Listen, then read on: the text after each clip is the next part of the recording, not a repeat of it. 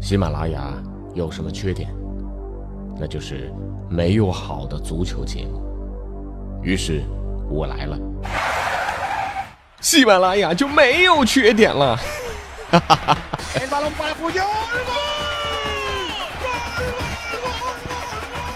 我是俊君，喜欢足球，听足球欢乐多。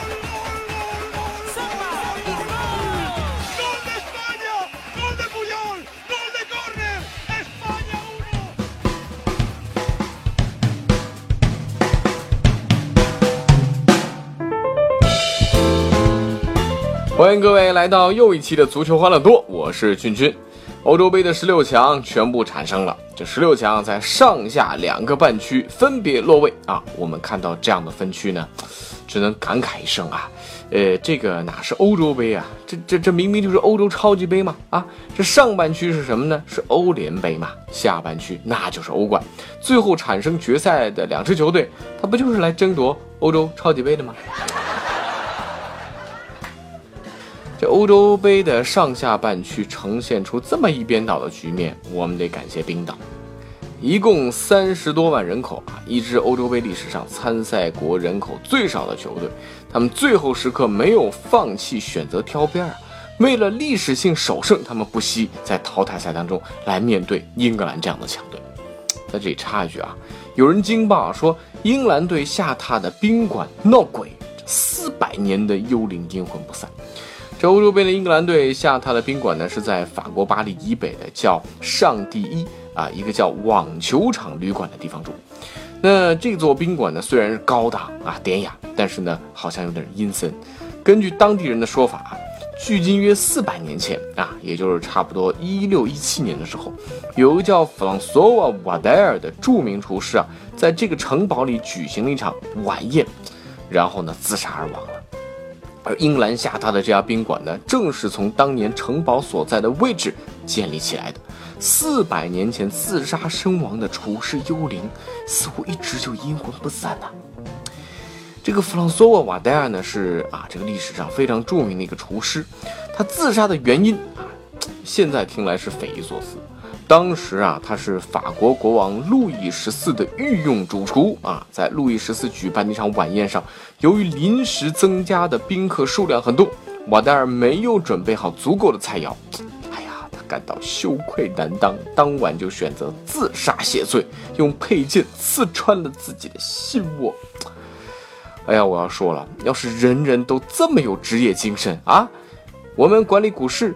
管理食品安全、管理房价、管理油价的这些部门，是不是早就要啊死光光了？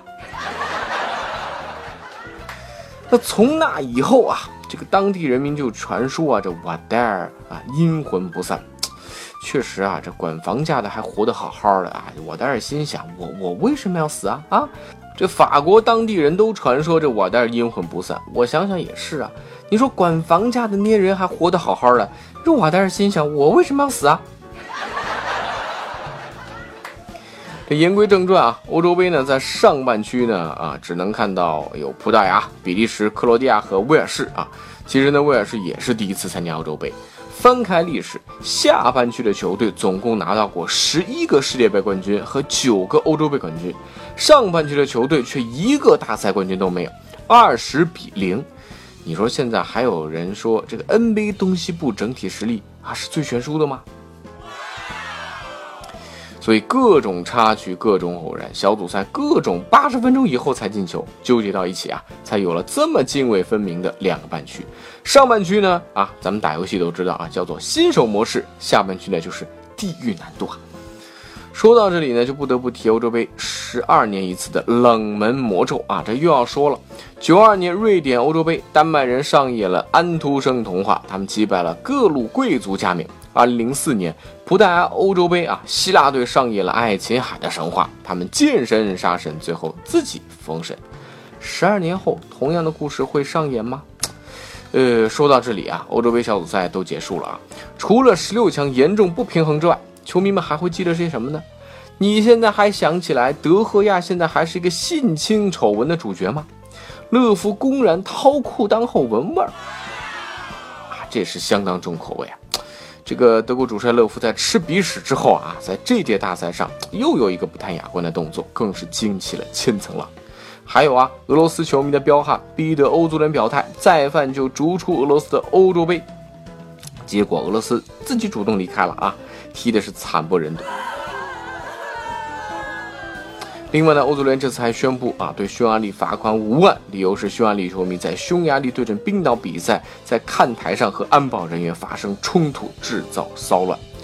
呃，那这么说呢，更重罚的还有克罗地亚，罚款十万欧元。大家都看到了吗？在那场和捷克的比赛当中，看台上骚乱，还向场内投掷焰火，以及做出各种种族歧视的行为。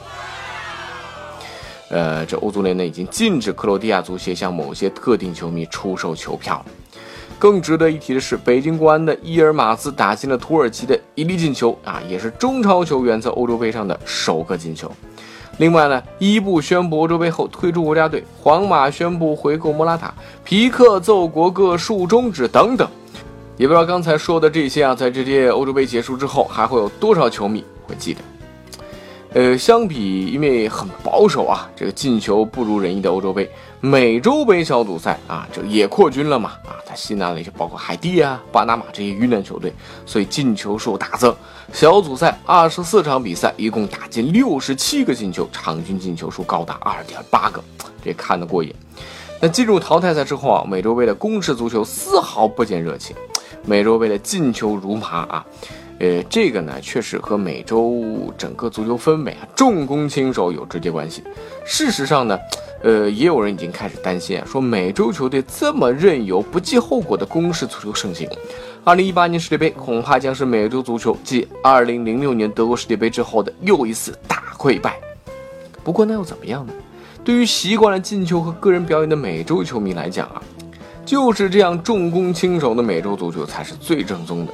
战术上向欧洲保守主义学习最厉害的是谁？巴西队，他确实是一种耻辱的方式出局了本届美洲杯。这美洲杯这个球风啊，就是任性啊，任性即可。所以呢，美洲足球的韧性就是它的个性嘛，自由散漫的，可以没有一个固定的比赛周期。那最近几届是一会儿有，一会儿没有，一会儿连续两年它都有。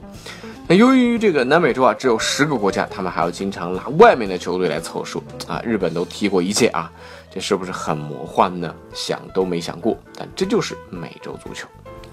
最后来聊一个也是挺匪夷所思的事儿啊，这个在一场瑞典低级别联赛当中啊，一名叫做朗菲斯特的球员被出示第二张黄牌被罚下场，这原因是什么呢？不符合运动道德的行为，他到底干什么了呢？球员很委屈啊，说我只是感觉肚子难受，放了一个屁。